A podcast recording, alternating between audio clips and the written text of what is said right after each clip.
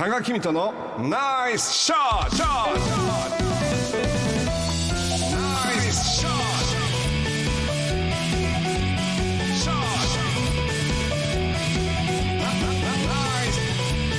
ショットナイスショットこのコーナーは多賀さんが普段気になることや伝えたいことをお話ししています。ポッドキャストで配信中です。スマホやパソコンでポッドキャストのアプリをダウンロードしてお楽しみください。もうあの今とめちゃんが言ってくれた僕が気になってることっていうんで、もうこの1週間ハッとしてグッドじゃないですけどもう なんかあの目から鱗というよりもはしびれるようなことがありました何でしょう。まあ先週の今日ですね WBC で侍ジャパンが優勝して、はい。あの現地から電話リポートもしてもらったんですけども、もう考えれば考えるほど大谷選手がすごすぎるなと思った、その一言に僕はもうノックアウトされて、はい。いまだにその言葉が頭から離れなくては僕の60年間は何だったんだろうというぐらい衝撃を受けた言葉があります。はいあのまああのいまだにあのネットやニュースではね WBC の余韻冷めやらぬという状況なんですけども、大谷選手があの決勝戦の直前にロッカールームでみんなを集めて言った言葉の一言。はい「憧れるのをやめましょう」と言った、もう僕はもうその映像を見た時に鳥肌が立ったんです。憧れるということから僕は始めましょうっていうのをずーっとまあ今もそうですけど例えば久米宏さんに憧れてモノマネできるところは真似て古舘さんのいいところは真似てただ一度たりともですね超えたいとか超えられるまあ当然ですけど超えられるという発想がなかったんですよ。あでも大谷選手は笑顔でさらっと「今日だけは憧れるのやめましょう僕らそれを超える優勝を取りに来たんだから」というまあ勝負の世界だから出たにしてもですねスーパースターのアメリカチームを憧れるのをやめましょうと言えるというその心理状態に僕はもうあっぱれというよりもノックアウトされあた。あどうですか？あいや私あんまり憧れとかがないので。ないの？ないですね。あのね それでまああのちょっとまあ心理系のあ勉強。尊敬はありますよ。ちょっと嫌な人になったら困るから、まあねまああれですね。違うんです別物ですまあ僕はまあとめちゃんに憧れてるってなそれは嘘くさいです。うさんくさいもう本当にまあ尊敬尊敬尊敬しなくていい。あ尊敬もし可愛いと思ってね。いやもうそれならもういいです。それならもうそれならもういい。は いありがとうございまあます、それであのこのじゃあ憧れというその心理状態ですね、まあ、何なんだろうということをちょっと調べてきたんですけども統計で見るとほとんどの成人男女が7割から8割近い人が誰かにこのように例えば野球選手の誰に憧れたとか同性でも異性でもいいんですよ、憧れたという感情を抱いたことがあるという結果が出ています。だから、まああのトメちゃんのようにその尊敬はあるけど憧れとはちょっと違うなっていう人がまあ2割ぐらいしかいないんですよ。憧れっていうのがちょっと概念とええなんか感情としてどどういう感じ？なんかどど両手をこう組んであ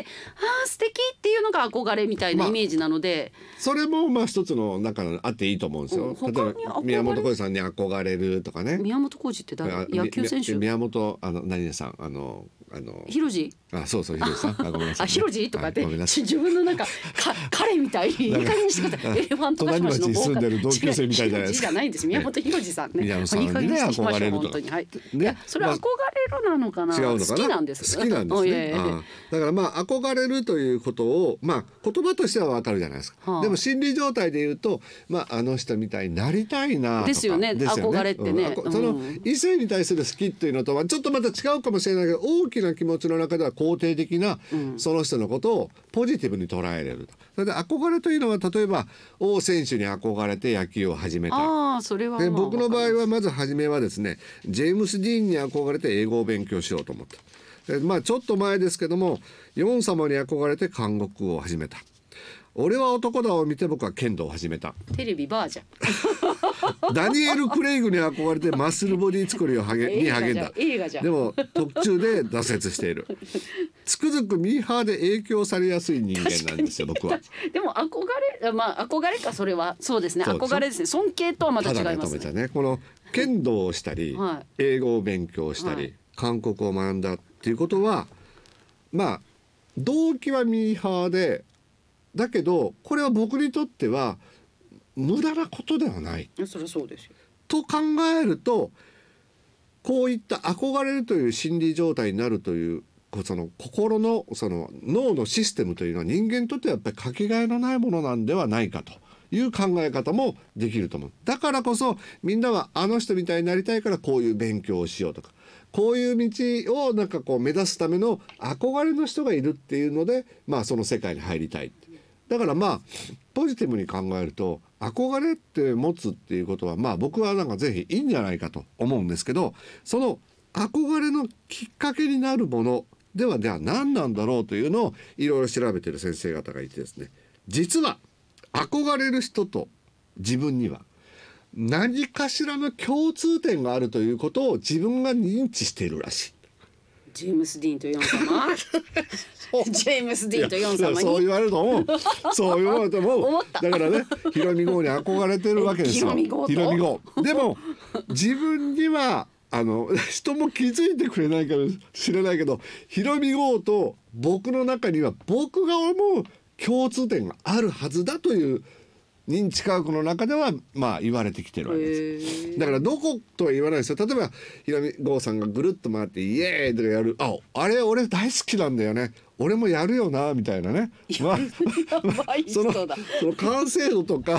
その受け入れられ度は違うけれどヨン様がニコッとしあの笑った瞬間あ俺に似てるなと自分の中であ自分の中でね怒らないでねファンさん。思ってるからヨン様のしゃべる韓国語をしゃべりたいと思うのかもしれない。なるほど。へえこれで僕はね腑に落ちたんですよ。落ちたの？落ちちゃダメなの？落ちてもいい。うん。だから大体ねあの嫌いな人というかその人は憧れないじゃないですか。嫌いなじゃなくてあのうん。似てない人でしょ？似てないだから似てない人なんです似ても似つかないだからあのモノマネをする人に聞くとやはりあみんな憧れてますよね。憧れてる人のことをモノマネるんですよ、うん。だからどっかで自分の中で共通点がないかなっていうところをもうなんていうのかな。メンタル精神面の中からまたあのなんか見えるオーラの一つがあここ私ともしかしたらつながってるっていうのが人間の憧れの元になるのではないかという考え方があるわけなんですけどもこの憧れを逆に取るとそうじゃない対象がいるじゃないですか。あの人はもうなんかいつも怒っててもあんまり関わりたくないなとかね。あとはなんでこの人はこういうことばかり言うんだろうという逆バージョンの人のことを見て自分はああならないように気をつけようという憧れを逆手に取った対象に対して自分の考え方をしっかり持ちましょうという、まあ、考え方を啓蒙されてる方もいらっしゃる。だから好きな人を真似するっていうのはいいんだけどそうじゃない人も世の中にはたくさんいらっしゃいますよね。だからだから僕は少なくともそういうことはしないようにしようというような対象として人を見ることも可能。まあ見たらどうですか？しますよね普通。反面教師ですもんね、まさにあれああはなりたくないってい。いうのはありますもんね。ね、ああはなりたくないそのモデルにはならないようにしましょうとそうだならないいうことなんですよね。ということでですね。それでまああの考えてみると僕の場合はもう憧れによって全てがあの人生のキャリアのデザインが全てそれで決まってきているという。それでまあなんとかなってるということなんですごいなと自分の中でもこう今回この原稿を自分で調べて書いててちゃんと一応やるんですよね。ヨン様に憧れて冬空の聖地聖地巡りしながら毎日韓国のチューター、まあ、家庭教師をつけて韓国で10日間過ごしてみるとかですね。まあそれがまああのネタになったりして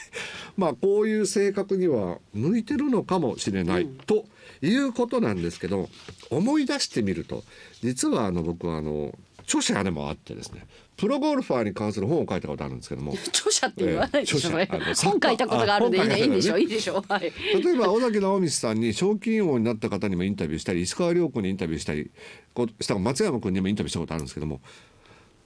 時代を切り開く人たちというのはやっぱり一生したいんだっていう人ってほとんどいないんです。一回勝つとかね一年で。たまにそういう人もいるんですけど。その人たちが言うのは一生でいいやと思ってる人は一回ぐらいしか勝てないんですってやっぱり。あそうでしょうね。ああそう思うそう思います。うん。うん。それで小企業になりたいという人は、はい。まあそれに近づけるんだだから石川遼君も松山英樹君も中学高校の時の作文にマスターズで優勝する。世界最高峰のトーナメントで勝つということ。大谷君も幼い頃 WBC で世界一になるって夢を書いてるこういう発想があるからこそ憧れを超越できる心理状態になれるのかなと思ったんです。僕はあの久米宏さんみたいになりたいなぐらい。だからちょっと、ま、真似はするけど超えることはできないしましては超えようなんていうことがないわけです。だから今後大谷選手のように憧れを超越するような発想ができる人たちが政治や文化や芸術の分野からどんどん出てくるともっともっと世界のためにいろんなことをしてくれるんじゃないかなと思う今日この頃なのでございます。ただ憧れを超えようという発想をもうちょっと若い頃に誰か言ってくれてたら僕はもっとかヨン様を超えてたかもしれないというのがちょっと残念で大丈夫大丈夫。あ大丈夫 なんで大丈夫なの？ヨン様超えるって、うん。ヨン様を超えて。ど同じ道じゃないと超えられない岡山のそなたとかいうドラマができてるかもしれない誰が撮るんですか？相手誰？どこにチェジュがいるんですか？絶対嫌だわ。そんなコントそんなコント嫌ですよ、ただねやっぱり大谷さんとかそういうそのひ人々を感動させて共感させる人にはやっぱりそういう一つ一つの言葉も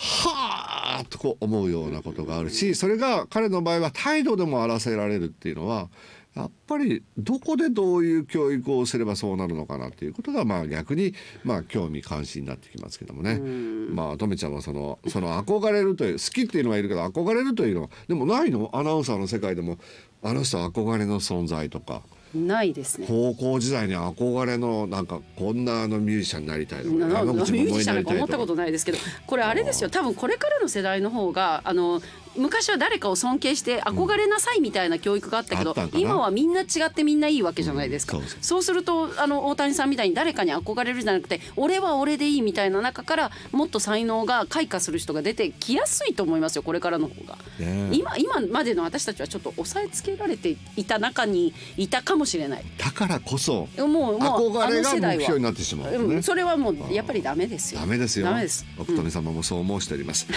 憧れを超えるまあ俺は俺でいいんだっていうそそういう世界をねみんな生き生きと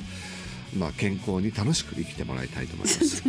僕もそう生きたかったなと思っておりますけどもね。ということでありがとうございました。はい。田中人のナイスショットでした